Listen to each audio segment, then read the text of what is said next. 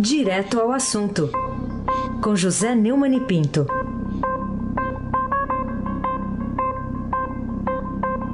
Neumani, bom dia. Bom dia, Aysen Abac, o craque. Bom dia, Carolina Ercolim, tim por tim. Bom dia. Bom dia, Almirante Nelson, no seu pedalinho. Bom dia, Diego Henrique de Carvalho. Bom dia, Moacir Biasi. Bom dia, Clã Bonfim. Emanuel, Alice, Isadora. Bom dia, ouvinte da Rádio Eldorado 107,3 FM. Aí sem abaque, o craque. Bom, Neumann, vamos começar falando de pesquisa eleitoral. A, a, na segunda-feira teve a divulgação da pesquisa do Ibope, né? E hoje é do Datafolha, né? Hoje é do Datafolha, Lula aparecendo com 39, Bolsonaro com 19. Aí no cenário sem Lula a mesma coisa, aí o Bolsonaro passa na frente, mas é, considerando esses dados das duas pesquisas, para você, quais os principais motivos da contínua ascensão de Lula, né, que está inelegível na pesquisa Ibope, agora também no Datafolha, a do Ibope feita sob encomenda aqui do Estadão e das organizações Globo, e o Datafolha, Globo e Folha de São Paulo. Agora, na do Ibope, por exemplo, chegando a 36% das intenções de voto dos cidadãos aptos a votar. É, hoje, tendo a oportunidade dada pela divulgação da Datafolha, eu, eu preciso completar um raciocínio de ontem. Eu diria que há três explicações básicas para esse, essa distância enorme entre o inelegível Lula e os candidatos que concorrem de verdade. A primeira delas é a boa lembrança do governo dele por uma parte enorme da população que sempre foi e continua sendo desassistida. Né? É o, o, o, que os americanos chamam de recall. Né? O, o, eleitor se lembra do tempo do Lula e não tem é, por que né, conectar esse tempo bom que ele viveu com a miséria que vivemos hoje na pior crise da história, que foi produzida exatamente pela forma como o Lula produziu esse bem-estar para as famílias pobres. Né? Não que os pobres não mereçam, merecem e tem toda a razão de votar no Lula que deu que lhes deu essa oportunidade de dividir um pouco aí o bolo da riqueza nacional, né? Além disso, a, a, a disponibilidade de candidatos. Há uma, uma inversão total né, do que se esperava dessa eleição. Esperava-se que nós viéssemos eleger um presidente que ajudasse a combater a corrupção e que enfrentasse a crise. É, hoje temos um, um, um, painel de 13 candidatos, né, é, dos quais alguns, é, na verdade 12, né, nos quais alguns, dos quais seis têm algum, alguma chance, né, como eu lembro, no artigo que está hoje na página 2 do Estadão, eu escrevi um artigo chamado O Brasil tem tudo para não dar certo tão cedo. Né? É, então, essa, essa esperança que nós tínhamos no verão passado caiu por terra com, também com a, a disponibilidade do que temos na realidade para votar. Né? É, os candidatos não apresentam nada que, que coincida com a vontade do cidadão, exatamente porque Uh, o Brasil oficial continua sendo o Brasil oficial, os políticos continuam é, reunidos em organizações partidárias que funcionam mais como organizações criminosas, e, e, o Lula se destaca na boa lembrança do povão. Né? Eu gostaria também de acrescentar uma terceira hipótese, que é a seguinte: uh, o PT e o Lula espalham a francaria, né, a fantasia, a narrativa de que o Lula é um injustiçado. O Lula não é injustiçado, ele foi é, flagrado, né, foi pilhado, foi processado, teve, está tendo amplo direito de defesa, direito de defesa, e como determina uma jurisprudência do Supremo Tribunal Federal, ele está começando a cumprir uma pena de 12 anos e um mês, né, lá em Curitiba, na Superintendência da Polícia Federal, porque foi condenado em segunda instância, confirmado no Tribunal Superior de Justiça e no Supremo Tribunal Federal. Né? Agora, o povo tem uma identificação com isso, porque o povo sente na própria pele as injustiças é, do sistema é, judiciário, da polícia e do sistema. 40% dos presidiários é, no Brasil são é, ou é, presos que não foram é, processados ou presos que foram absolvidos. Quer dizer, é, essa injustiça que é fictícia no caso do Lula é real para cada cidadão pobre no Brasil. E isso, na minha opinião, é, essa, o conjunto dessas três é, condições é que causam essa, esse destaque do Lula na pesquisa. Ah, claro que haverá outras, não quero ser dono da verdade, mas me ocorreu é, citar essas três. Carolina Ercolim, tintim por tintim. Muito bem, então vamos falar mais sobre isso. Um ponto que tem chamado a atenção dos analistas a respeito da candidatura do PT na pesquisa do Ibope, que você se referiu agora. Segundo ela, 39% dos eleitores que dizem que pretendiam votar no ex-presidente é, responderam que não votariam em Haddad, que, na verdade, é escalado por Lula para substituí-lo na chapa do PT para a presidência, quando a candidatura dele for, como se espera que seja, impugnada pelo TSE e também pelo Supremo, né? Carolina, é, é verdade. É, a, esse dado é um dado muito importante. Né? É, ontem mesmo discutido o Estadão às 5 com Manuel Bonfim. Né? Quer dizer, de, de 10 eleitores que prometem votar no Lula, praticamente quatro dizem que não votarão no Fernando Haddad lançado por ele. É, no, no, no, panorama geral, esse dado ainda é mais impressionante. O, o Lula é rejeitado por 30%, e o Haddad pelo dobro dos eleitores, 60%. Pode ser que isso some a péssima administração do Haddad na prefeitura, é, mas é um, um, dado difícil de ser enfrentado ao longo da campanha. Né? De qualquer maneira, eu também é, tenho a lembrar que ontem nós tivemos aí um verdadeiro tsunami no mercado financeiro, o dólar chegou a R$ 4,04, é, a bolsa caiu e tudo, porque no, na sexta-feira semana passada, a XP Investimento é, divulgou uma pesquisa própria dizendo que, na medida em que o eleitor pesquisado é informado de que o Haddad é o candidato do Lula, ele chega a 15% e está no empate técnico ali com os que vão chegar no segundo turno. Né? Esse, essa é, é, uma realidade também que tem que ser enfrentada, né? a possibilidade do Haddad ir para o segundo turno, mas com o peso de uma rejeição muito grande. Raíssa Abac, o craque. Outro tema ainda ligado à campanha eleitoral, a gente tem visto, principalmente redes sociais, o PT divulgando muito aí aquela decisão ou recomendação da ONU, no Comitê de Direitos Humanos ligado à ONU, que exige do Brasil a imediata permissão para que, mesmo condenado, preso, Lula possa candidatar-se. É, mas o ministro Alexandre de Moraes, lá do Supremo, não deu bola para isso, né, Neumann? Por quê? É, muito, é, ontem, inclusive, nós conversamos sobre isso, né? Mas eu citei aqui a coluna do Blues uma vez, eu citei o artigo do, do Casalberto no Globo.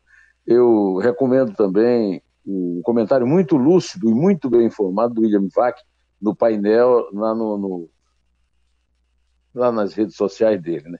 E tem essa notícia que o ministro Alexandre de Moraes, do Supremo Tribunal Federal, disse ontem que a posição desse Comitê de Direitos Humanos da ONU a favor do, do Lula não tem efetividade jurídica alguma e não representa a opinião da ONU, e sim de um subcomitê do comitê. Me lembrei daquela história do subcarimbador. Né? A defesa de Lula continua. Ontem mesmo eu publiquei o nosso comentário aqui, é, aliás, eu, é, eu, publiquei um comentário que eu fiz no Estadão Notícias, né, no podcast do Estadão, e pus uma foto do Celso Amorim, que foi chanceler do Itamar e, e do Lula, né, participando dessa farsa toda. Né. É, o Moraes desmascara essa farsa, é, destacando que o comitê solicita a adoção de todas as medidas necessárias. Ele disse: todas as providências sempre foram tomadas aplicando a legislação. E o Tribunal Superior Eleitoral, que vai analisar o pedido de Lula, vai aplicar a legislação. Como diria a avó dele, e a minha também, né? Cada macaco no seu galho. Acho que essa definição é, do, do ministro Alexandre Moraes é uma definição bastante lúcida e, e, e tem até uma certa graça, que não é lá muito comum nele, né? É, de qualquer maneira, é isso mesmo, né? Cada macaco no seu galho. A minha avó também dizia isso, viu, Carolina Ercolim? Tintim por tintim. Normalmente os mais velhos sabem das coisas, né, Neumann? É, sabe. Falar ainda sobre pesquisa. Ontem... Eu já estou fazendo parte aí dos mais velhos. E, e, tem muita gente que me xinga na, na, no Twitter por causa é. disso. Seu velho, E eu adoro, né? Eu prefiro ser velho tá, a, morrer, né? Tá tudo bem, né? E, e, é, tá tudo bem. Por enquanto aqui tá tudo bem. Né? Fica tranquilo, meu velho. É, como dizia o, o, Nelson Rodrigues, é um grupo de jovens muito frenético, né? de esquerda, criticando as posições de direita dele. Envelheçam, meus filhos, envelheçam. Carolina Ercolim, que ainda não está aqui na nossa provecta idade, mas um dia espero chegue lá e viva muito. Fala, Carolina. Falar ainda sobre o Ibope, porque ontem, ao noticiar a pesquisa, o Estadão chamou atenção para o primeiro lugar do deputado Jair Bolsonaro, do PSL, na disputa no primeiro turno, mas na mesma edição foi registrado um índice de rejeição de 37%. O que, que esses dados significam, Neumann? Bom, primeiro você veja uh, a matemática. Eu não sou muito bom em matemática, apesar de ter tido excelentes professores. Né? É, é, o professor, assim, não era um professor como seu, o professor Benedito, do, do Reis, mas eu tive o Gioia, tive bons professores. De qualquer maneira, o, o, que eu aprendi de, de aritmética dá para entender que 37 é muito perto de 36, ou seja, a, rejeição de Bolsonaro, que é muito grande, é muito próxima da, da preferência pelo Lula na pesquisa do Ibope. Né? É, no caso da Datafolha, que está na primeira página da Folha de São Paulo hoje, é, logo abaixo da notícia da morte, da lamentada morte do meu amigo Otávio Frias Filho, né? É, mostra que é um, um, desempenho muito semelhante do Bolsonaro, que está com 19%, né, Raiz? No, quando tem o Lula, e, e, e melhora para 22% quando o Lula sai, é, mostrando que o próprio Bolsonaro, apesar de haver essa semelhança que eu falei, do 36 das 7, herdam os votinhos lá do Lula. Né? Agora, e na minha opinião, isso mostra que o Bolsonaro está praticamente no segundo turno, porque a distância dele dos outros é muito grande, e a candidatura do Lula será impugnada por um motivo muito simples, ele é condenado, portanto é inelegível pela lei da ficha limpa. Né? Agora, para ele, a, a, melhor das, das, situações é ganhar no primeiro turno, é claro. Né? É difícil com a rejeição dessa. Mas ainda tem uma. Pode sofrer no, no, segundo turno com outros candidatos, que podem se aproximar dele. Mas se, por exemplo, acontecer o que a pesquisa XP é, mostra, de uma entrada do Haddad no segundo turno, a vida dele vai ser facilitada, né? Porque, afinal de contas, o Haddad tem 60% de rejeição.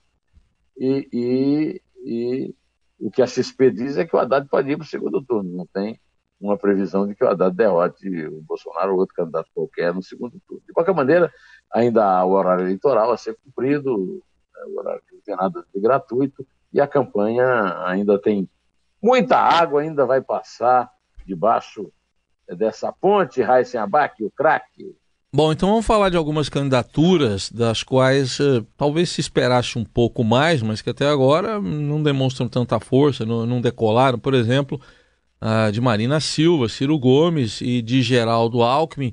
Você vê alguma chance aí de, de alguma delas decolar? É, o, o, que as pesquisas estão mostrando agora, né, é que Marina Silva é a maior herdeira do Lula. E isso, é, na minha opinião, isso é justo. Marina Silva foi ministra do Lula. E a Marina Silva, para mim, ainda é a, freirinha do PT, né? É, em relação ao Ciro, ele realmente é, não conseguiu é, dar uma colada né, em cima do Lula, mas também leva seus votos. Né? O Alckmin não conseguiu sair da, da, da, da, na pesquisa de um dígito só. Então a situação do Alckmin é mais difícil dos, lá, dos três que a gente citou. Né?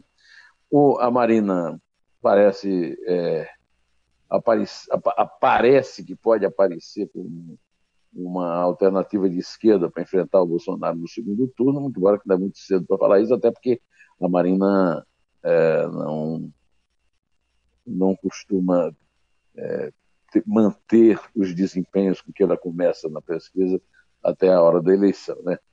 De qualquer maneira, é, o panorama é esse, mas ainda temos que esperar. Normalmente, essas pesquisas vão, apesar da, grande oposição que há contra elas, né, que é natural, elas conseguem manter assim, uma certa proximidade com o que vai acontecendo ao longo do processo eleitoral. Essa está um pouco diferente, por causa dessa, dessa coisa. Nós temos, como diz o Gabeira no artigo recente dele, um candidato inelegível que está preso, e outro a caminho do hospício, que é esse Cabo da Ciolo. Né? Carolina Ercolim, tintim por tintim. É, Neumani, você esperava alguma modificação da segunda turma do Supremo na decisão do ministro Dias Toffoli quanto à libertação dos condenados do mensalão José Dirceu e João Cláudio Genu? Não, eu não esperava. Nem você, nem ninguém. Porque nós estamos acostumados a acompanhar as decisões de Gilmar Mendes, é, Ricardo Lewandowski e é, é, é, veja, o que, pode, o que vai acontecer certamente é que no dia 13 de setembro, né, quando o, o Dias Toffoli vai assumir a presidência do Supremo, aí a Carmen Lúcia vai para a segunda turma, e o que essa votação traz de novo é que o decano votou contra. Então, uma, em possíveis votações outras, ou, né, ou, ou, mesmo nessa, é possível que haja uma inversão dos 3 a 2 com o voto da Carmen Lúcia pela prisão. Né? Que, aliás, o Zé de Seu é condenado a 30 anos e meio de prisão. É um absurdo essa decisão, né? tanto do Genu quanto principalmente do Zé de Seu, que está aí articulando é um, um dos motivos do, do, do, do bom desempenho do Lula é a competente articulação dele por baixo do pano, sujeito condenado que está por aí desfilando pela campanha, Raíssa Abac, o craque. Vamos entrar um pouquinho no, na, na, campanha do Rio agora. O, ontem o ex-governador Sérgio Cabral, filho, foi acusado pela 25 vez já pelo Ministério Público Federal. Processo está Lava Você se lembra de ter tratado disso alguma vez lá no, fórum de Mogi, um cara com tantas acusações. Não, essa capivara toda, não. É o, é o caso, é o caso de ir pro, pro Guinness. É, muita, muita coisa, né? Muita denúncia. Bom, a, por outro lado, o antigo aliado dele, Eduardo Paes, agora divide com o Romário, ídolo seu, do Nelson, meu, todo mundo, vai. Ídolo no futebol. No, com o Romário, também com o ex-prefeito lá do Rio, César Maia. É, tem o garotinho na disputa, enfim, tá lá na, na briga pelo governo do estado. É, tem alguma contradição nisso aí? É óbvio, o, César, o, o Eduardo Paes era do PSDB, vamos, não vamos esquecer isso.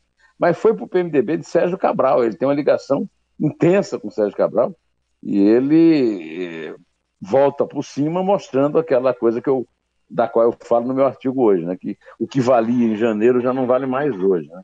Porque está aí o Sérgio Cabral no noticiário respondendo pela 25 vez a uma denúncia do Ministério Público Federal, e o Eduardo Paes empatado no Ibope, e na Datafolha você vai ver que o Eduardo Paes já se destaca, né, do, tanto do Romário quanto é, do, do César Maia e principalmente do Garotinho. Ou seja, ainda não há uma, um favoritismo assim declarado, explícito, mas já dá para a gente falar num, numa contradição. Essas coisas que acontecem no Rio, que terminam na eleição de um Crivella, na eleição de um Pezão, não devemos nos esquecer disso. Carolina Ercolim, tintim por tintim. Aliás, oh, hum. como tá magro o Romário, rapaz. Tá, ele fez aquela cirurgia, né? É. Estômago, é. né? Carolina Ercolim, tintim por tintim. Qual a importância da decisão do ministro Barroso de permitir a partilha de provas no processo contra uma suspeita de propina de 10 milhões de reais ao MDB na investigação em curso sobre eventuais vantagens lá naquelas concessionárias do Porto de Santos pelo presidente Michel Temer, hein? É, o, o ministro Barroso tem dado bastante tempo à Polícia Federal para investigar essa questão é, das concessões no Porto de Santos e privilegiar empresas como a Libra, que deu um milhão de reais para a campanha do, do Temer, né? É, e, e a Rodrimar, né? O Temer não pode ser investigado, muito menos condenado, sem autorização da Câmara dos Deputados, ele já conseguiu se livrar de duas do Janot. Né? Então, essa, essa específica investigação não o atinge. Mas a decisão do Barroso reforça a informação e a análise tem sido feita por todo mundo, inclusive por mim, de que investigado ele pode ser sim. Tanto é verdade que está aí o Barroso autorizando essa partilha de provas no processo contra a suspeita de propina de 10 milhões da MDB. Né? Aí, então, aqui um processo pode usar as provas do outro. É, quando janeiro chegar, o novo verão, que não vai ser o verão que a gente esperava, todos nós passamos pelo verão de 2018, infelizmente. Aí o Temer fora do governo, aí sim a, a porca pode torcer o rabo lá para o lado dele. Ele vai ter que explicar essa história, porque é que ele deu uma concessão sem fim para essas empresas e recebeu dinheiro de algumas delas para as campanhas dele e do MDB. Né? Mas isso a gente vai ter que esperar para ver. Por enquanto, a gente tem aí a confirmação de que ele pode ser investigado sim. E as, as provas sendo compartilhadas nos dois processos, os dois com graves acusações contra ele. Mas vamos ficando por aqui, porque amanhã tem mais. A Carolina Ercolim vai começar a contagem por três e eu vou aqui esperar a minha vez de me despedir de vocês. É três. É dois. É um. Em pé.